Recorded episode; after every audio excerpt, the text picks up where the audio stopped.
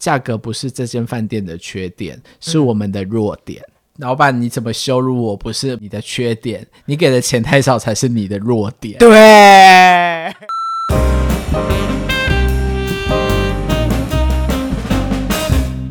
有一次，就是在柜台的时候，就听到我旁边的同事说：“哦、你知道刚刚 check in 的人为什么那么……我 check in 的那个客人为什么那么急着赶快拿了房卡上楼吗？为什么？”他说：“那个是我前一间公司的主管。”另外一个人经过就讲说：“所以那个不是他老婆吗？”他说：“对。”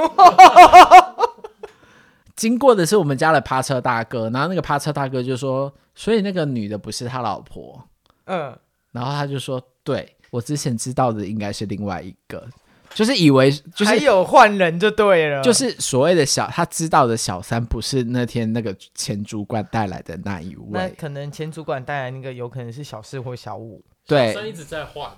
就可能有三四五六七这样子，小三之一，小三轮盘。”对，今天今天要睡的是，今天中奖的号码是三十五号，希望下次中奖的就是您。那个大富翁有没有？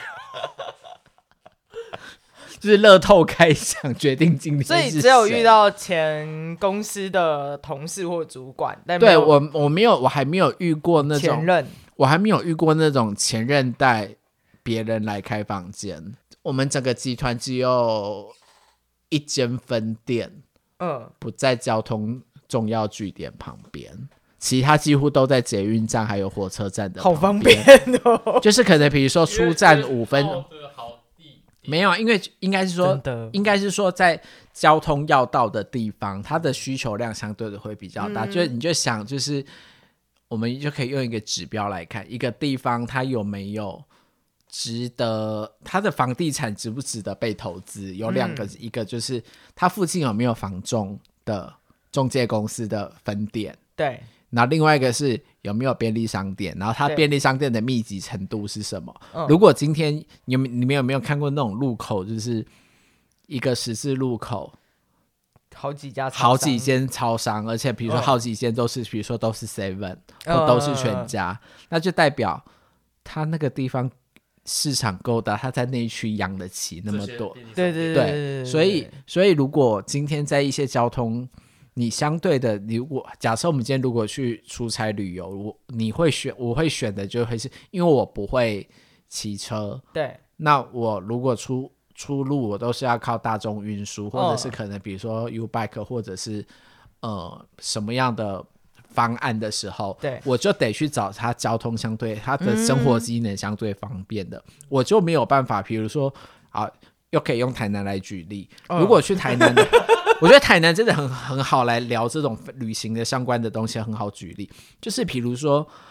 因为我今天如果我今天一个人去台南，嗯、我没有其他的交通工具，又没有地陪可以接送的时候。我可能我就得选的是那个饭店，可能就会是离转运站近，或者是火车站近，啊、然后它附近可能有呃公共脚踏车的租借站，对，那个对我来讲会是方便的。可是如果今天好，如果我今天跟另外一个朋友去，我的朋友是会骑车的，那我们就可以一起去租摩托车啊，嗯、我们就可以在车站附近租摩托车，或租什么 Gogoro 之类的，我们就可以相对的去住一个。不是那么在交通要站的旁边，那但是因为我们有租车，所以我们就可以去，我们可以住一个比较远一点的地方，甚至我们可以去到更远的地方，嗯、更便宜的。对，就比如说，如我如果一个人住，一个人出去旅游的时候，我可能要去的地方就可以，可能就会受限。嗯、我可能就，比如说我即便同样租，比如说呃 U bike 或者像台南是 T bike 的话。那个距离还是有一定的限制，我就不太可能。比如说，我从火车，我住在火车站，可是我骑着那个 T bike 跑去奇美博物馆，或是我去去安安平安平啊，那个就那个就会有限制。可是如果我今天是开车或有摩托车，那我就可以去更远的地方。所以，哦、所以其实很多的饭店，其实很多人。我不晓得大家在选饭店的时候的逻辑是什么。我其实我我就会遇到很多人，就是他们会选择就是交通地点，嗯，所以很多的人，我们像像我现在工作的旅店，我们最常被客人写的好的评价中，其中有一个最大的部分就是交通方便，因为我们就在火车站附近。嗯、那所以，我像我们集团几乎只有其中一个分店，它是它的设计就比较不同的类型，它就是在它不在捷运站附近，可是它因为它是在附近有一些嗯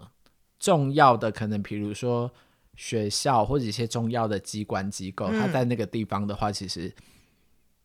外来的商务客或者是外来的旅客是可以去满足他们那个旅店的需求。嗯，所以所以其实像那一间旅店，它的那他们的经营的模式跟课程可能跟我们就不太一样。哦，OK，像我们有时候可能，比如说现在很多就会注重那种仪式感，比如说，不同的节日就可能就要来营造不同的气氛。很多的饭店现在可能，比如说。到了呃圣诞节的时候，可能很多人都会去讨论说今年要去哪里看圣诞树。对，那我曾经就做过一份一个资讯单张，就是因为听到有小朋友说很想要去看圣诞树，嗯、可是不晓得哪里可以去，然后然后好像就。他们好像就没有规划要去耶诞城什么的，嗯、然后后来我就帮忙，我就我就觉得说，小孩有时候就会觉得小孩子的心愿其实很简单，但是如果你能满足他的时候又很重要。那因为像我自己的那个，我现在上班的旅店，我们的空间没有那么的，比我们比较迷你一点，我们就没有办法像很多有的饭店可能会在大厅有圣诞树。对。对，可是我们有圣诞的布置，可是就是没有圣诞树。可是小朋友就是想跟圣诞树拍照嘛。对。那于是我就帮他准备了，我就帮那个妈妈准备了资讯的资讯包，就是台北市可以去哪里看圣诞树。那我可能找给他，比如说东区啊，然后或者是板桥耶诞城，然后比如说贵妇百货啊，还是什么星光三月啊，嗯、然后可能比如附近还有君悦饭店啊，然后还有比如说，嗯，可能比如说一零一什么的，它周边根本就是一个。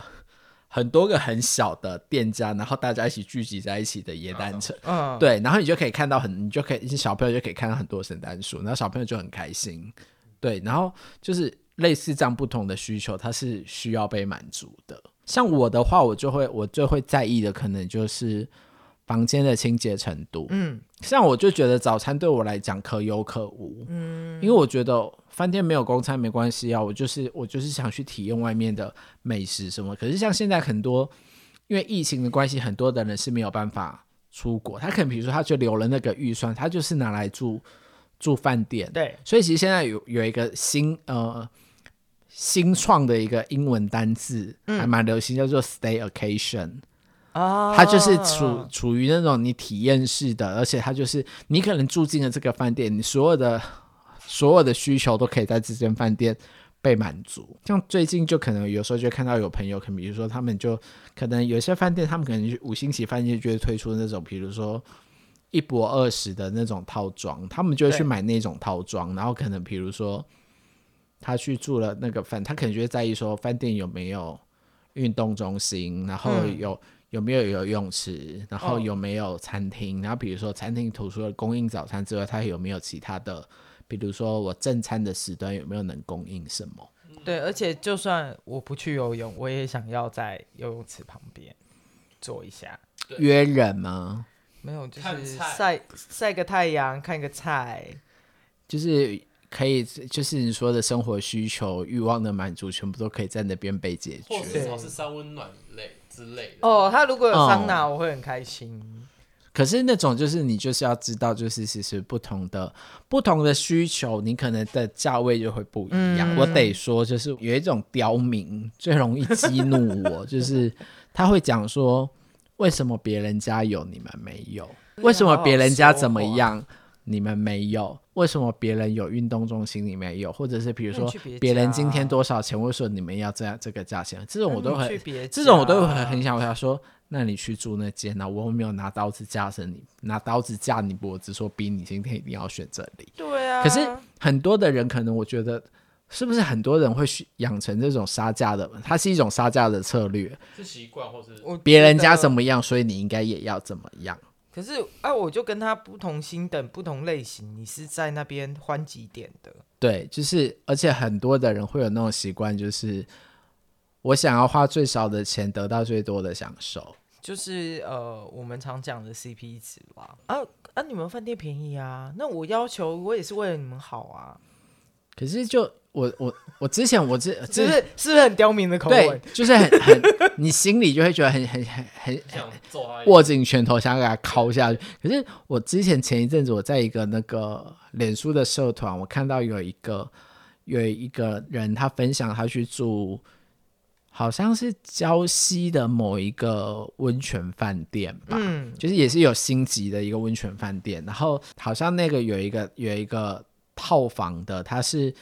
到某什么等级，然后里面有可能某些什么样配备。可是他们那个房间其实没有到第最高规格，可是也有大概可能第二名、第三名啊，也是很前面。然后那个他他讲了一句有一句话，我觉得很有道理，他说：“价格不是这间饭店的缺点，是我们的弱点。”我觉得我当下觉得天哪！如果每个客人都会这样想，是一件多么美好的事情。因为比如说你住不起总统套房，不是因为总统套房卖太贵，而是因为你的财力太弱，你住不起总统套房。我我我看到那篇的时候，那篇下面很多人按赞，然后稍微留意一下，里面好好像有不少人是也都是饭店从业人员。我不得不说，因为疫情的关系，然后这这一两年就是国旅盛行，然后我们就会发现很多人就讲说，反而最难处理的刁民都是很多都是台湾人。其实那时候还有外国旅客的时候，你会相对的还有外国旅客，你还不会觉得台湾的刁民那么刁。对，因为会有你会有一个有人帮忙拉了拉开那个平均值，平均值跟感受。对，工作这几年下来，我就发现。其实有共通的语言的时候，你会比较好沟通。没有，你只会更好客诉跟抱怨。有没有想过，就是比如说你今天在台湾，嗯，遇到那可能餐厅或什么的服务不 OK，或餐点不 OK，嗯，你就会可能据以力争到极点。可是如果今天你在一个，比如说你去日本，你语言不通的情况之下，你会不会觉得这个不 OK？算了，就这样子，我就认了，因为你没有办法抱怨。对，然后反而这种语言会通的时候，就觉得更烦。不是因为，因为其实我比较常看到，就是大家对于台湾的饭店价钱太高，可是他们没有提供相对的服务。那不是说你们、你、嗯、你、你们这个体系，而是其实很多你在其他地方，比如说我们去宜兰花莲玩，你可能很容易踩雷。你就真的是想说，这这个地方居然有个饭店，床有没味？或者是空气很很不舒服，嗯，很潮湿，明明上面写三星级，对，然后价钱可能收你就是呃一两千这样子，然后你就会瞬间觉得你凭什么？对，可是有时候你你得这样想，有可能你去到了那个地方，前不着村后不着店。对，它等于是某种的笼络的那个垄断的市场。你过了这村民那店，你觉得你非你非买他的账不可。对，所以就变成是下一次你就会选，就是啊，我有印象，我上次在哪一个地方踩了一个雷，或者是像现在比较流行的、嗯、台湾比较流行，就是所谓的背包客栈或者是胶囊旅馆。嗯、那方兰，你应该记得我去台东踩到那个背包客栈的雷。对，对，对，对，所以我现在打死再也不睡。背包客栈，我比较我就不会想要去住背包客栈。嗯、我可能比如说跟我熟的朋友其实都知道，说我的物质欲望并并不高。嗯，我喜欢就是我可能就是平常省吃俭用，但是我如果去旅行的时候，我觉得想要过得好一点，我就想去吃好一点或者住好一点。那朋友就说：“哎、欸，那为什么你不会想住背包客栈？就是你这样可以省一些钱，可以去去更多的地方。”我就说，因为平常。因为我本来就住家里，然后我其实家里的话，其实我的经验是也没有到完全的，就是有完全不被干涉的空间。可能比如说在家里，可能关在房间里面，可能就是想锁门或干嘛，即便你们又要干嘛，可是你就是想要锁门，有自己的空间。嗯、可是你就会被问说，为什么要锁门？啊、门对，对，就有这种类似的经验，所以我就可我就会觉得，如果今天已经难得我可以，我已经有一个自己的空间，我工作。一段时间，我有一定的能经济能力，我可以自己选择我要出游去什么地方，可以选择我自己想要去体验什么样的旅行的时候，我还要在住宿上，我可能还要去迁就其他人，我就不会，我就没有那么的喜欢，所以我就没有办法住那种，比如说青年旅馆或者是背包客栈。我觉得想有自己的房间，有我自己独立的空间。所以我就比较没有办法去住那一种。然后我之前就有听过，就是也有客人，呃，也有朋友讲的，就是说他去台中火车站附近的一个旅店，哦，那那个旅店就是他还有一般的套房，也有、嗯、也有所谓的背包客的那种那种水果系列嘛，哎、欸。我讲的就是那个那个系列，就是对对对，就是、我知道那个水果系列、啊、他有他他就有那个，比如说背包客栈那种胶囊式的，然后就就他就说有人听说啦，就是我没有实际去过，但是就是有人就讲说，比如说那种房那种背包客栈不就是你的一个床位，然后比如说它就会有窗帘、什么门帘，你就可以把你床拉上之后，那里面就是你的个人空间。对，那可能比如说有人半夜的时候，他可能比如说他的。窗帘，它的门帘是就没有拉上的，等于就我就是等于是大拉拉，我就瘫在那边，就是对我可能就是摆明就是你要来干嘛就赶快来干嘛，我等你，我等你来干嘛？对，可是有的人可能，比如说，他就觉得说，呃，拉起来空气不流通，什么不通风什么，嗯、他可能就开始，可能每个人不同的状况嘛。那你要去跟人家怎么样之前，你也得先去搞清楚，说人家的目的是不是跟你是一样的。对，搞不好人家只是觉得空气闷之类的。然后，然后我卡上去。对我，我朋友讲的那个经验就是，有一个客人，他就是被另外一个男生摸了。然后结果他就他就要以为要怎么了，结果就那个那个人那个人就是说，我觉得你性骚扰我，我要找警察啊！他有点是想要用仙人跳的方式去坏透去。诓骗人家就对了，呃，然后结果后来警察来了之后，那个剧情整个急转直下，嗯，你就知道这个地方就是这样子，你还要来？怎么今天来了又是你？每每次都是这样子搞的，就是要我们一直来临检你，你们觉得我们这样烦不烦？每天处理你的事情就好了。是惯犯，对，他是一个这种类似这种模式的仙人跳的惯犯，他就是摆明就是知道这里就是这样子，然后还要来，然后人家摸了之后他没达到目，因为有些有些人可能会觉得，听说啦，有些人好像是选择息事宁人，用钱解决就算了。哦，对他可能有这种故意这种仙人跳的模式，嗯，然后结果那个人他就专门就是在那里做这件事情，类似的，我觉得就是类似的状况诶，就是你你如果你知道这个地方可能就不是那么符合你的需求的时候，你却要一直去，然后一直可能可能客诉或抱怨什么的，那其实我觉得对双方来讲都是一件很累的事情，可是偏偏就是。很多这种人，可是就已经跟你讲了，经济客房就是这样子。然后，可是你每次订房，你又看到它最便宜，又直接订下去，然后你又每每次就想要傲升等，我就觉得你何必？那为什么不一开始就订那订好一点的成绩？可是那时候我我看到那个刚刚我讲那个就是那个礁溪的那个饭店那个饭店的那个分享文之后，我就觉得对，有的时候我们必须要同同情他。嗯，还是不免俗的问一下啦，就是如果有人想要从事饭店业，你想要给他什么忠告？简短两句话就好了。我们结尾要很快，我们就是头重脚轻。我觉得好难哦。我觉得，我觉得饭店是一个入行的门槛相对低的地方。其实。因为饭店的呃，从上到下有很多不同层级的工作。那其实如果你只要你愿意学习，你愿意跟人面对人跟人互动的话，嗯，其实我觉得饭店是一个很好入门的行业。甚至语言的部分，你如果只要是敢说敢讲，你不见得一定要有非常高的专业的语言能力。嗯，可是只要你是敢肯学习，然后不管是工作上的学习，还是说语言上的学习，只要是你。态度积极，嗯，不同的类型，我觉得就是你，哦、只要是你是愿意学习，你存着一个开放的心胸，去愿意去学习，去面对不同的事物的话，嗯、其实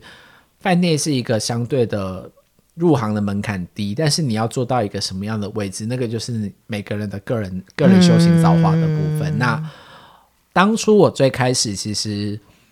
会投入饭店，我就是因为我真的不晓得，我说。要往我可以做什么？因为前面的工作，之前原本的工作就是不太不是那么的顺利，其实有挫折了一段时间。但那个时候是一个观光系的学姐跟我讲说，如果你语言能力还 OK，然后你又不排斥从最简单的开始做，那饭店业你可以试看看。所以那个时候我才被一些房屋大姐们讲说，你念到那么高的学历，结果你在这边洗洗地板、刷车、刷马桶，然后在这边铺床，哦、你爸妈不觉得可惜吗？可是我很庆幸的是，当时学姐跟我讲说，如果你不排斥学习，从这个地从饭店入手。如果没有当初那个学姐的话，我现在不会觉得饭店观光业，呃，旅宿业观光业是一个那么有趣的地方。嗯，对，我觉得如果肯学习的话，其实饭店业、旅游业其实是一个很好、很好去入门的地方。那尤其是后面的话，疫情一定会有趋缓的一天。那其实国境开放之后，你可以借由这个工作的视野去看的位置，去看见更多不同的世界。我觉得是一件很有趣的事情。如果喜欢。充满变化跟挑战的人，其实都还蛮适合做饭店业。好，但是其实我还有一个问题，最后一个问题了，就是刚刚那题不就已经做了一题？没有啦，没有诸位加码吗？不是诸位加码，因为下一位没有没有讲到我要，其实我要问的重点，就是因为为什么要做这个系列？就是同志在每一个行业有没有受歧视的地方？嗯。我觉得饭店业其实相对的是一个环境开放的地方。嗯，我们会讲说有不同，你很有多元的视野，不同的种族、不同的族群，你可能会认识各式各样的人。那，嗯，但我得说，就是工作回归到最基本盘，工作环境还是工作环境。嗯，今天有可能，呃，这个环境对外是友善的，可是它可能工内部的工作环境，它可能在某些状况。不是那么的某些议题，可能比如说公司还是有公司的不同的生态的背景，对对，所以可能比如说在升迁制度上，或者一些内部的生态环境，可能不见得对性别议题是那么的友善。嗯，对，比如说我曾经就听过，就是有有饭店，就是他开放各式各样不同的人来来入住，嗯，他没有设限，可是他不接受就是。跨性别的员工，我不想要录取你这样的人。那那间饭店也是连锁的，也还蛮有名的。嗯，对，就是会有这样的状况。那不同的环境，我觉得可能都还是要回归到企业生态的基本面。所以，其实我觉得现在网络发达的情况下，很多的人其实也在脸书上有那种类似那种彩彩虹人力银行之类，哦，你可能可以去那边去询问说，这个环境它是不是对性别是。友善友善的，我觉得这个会比较重要。对，因为因为其实到现在都还是必须隐藏自己所谓的性，嗯、即即便即便可以结婚的，可是其实很多的我们真正要去面对的，其实生活中很多的可能职场的议题，那个很多都很那个不是可以结婚就会就会改变的事情。即便可能比如说我说饭店业或旅游业是一个相对的 open mind 的地方，嗯，可是你也千万不要因为就是有过度的。高度的想象，觉得说，因为这里很 open mind，可能比如说你到职第一天就跟全公司出轨，我觉得这不是这不是一件太 OK 的事情。我觉得、这个，不是，我通常是职场在职场都是被人家出轨。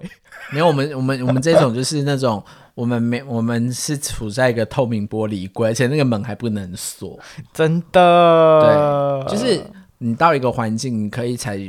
相对开放的心胸，可是还是要做好，就是各式各样保护自己。如果你没有确定这个环境的确真的完全的友善的情况下，嗯，可能有的时候选择不出柜会是一种最好的明哲保身的方式。因为毕竟我我很常讲的，我跟我跟有一些朋友，我们的心态就是，我们今天是来上班赚钱的，不是来交朋友的。我没有必要一定要跟你有多好的关系，对，所以我觉得还是做到保护自己，因为其实工作一天那么长的时间，你八个小时、十个小时，甚至可能更长的时间在公司里面，你在公司里面，如果你不开心的话，你在那边也待不久，你也没有办法每天都觉得上班就很痛苦，你就不太可能在工作上遇到什么样的成就感。嗯，对，学习也也学习就不会这么对。好哦，那就可是可是如果那个 很没有成就感，但是钱很多，你们可以接受吗？我看你钱开多少来侮辱我，给到一个数字的时候，好，你叫我吃屎都可以。呃，我我我就是那一种，就是呃，吃屎可能不会啊，你叫我舔我可以这样，就是 舔中、就是、没有，这时候就是给我多一点、就是，就是刚刚那句话，我们换我们换一个位置讲，就是。老板你老板你怎么羞辱我？不是不是你你的你的缺点，你给的钱太少才是你的弱点。对，万用，好，拜。那今天就到这里哦，谢谢小莫，好，就这样，拜。拜。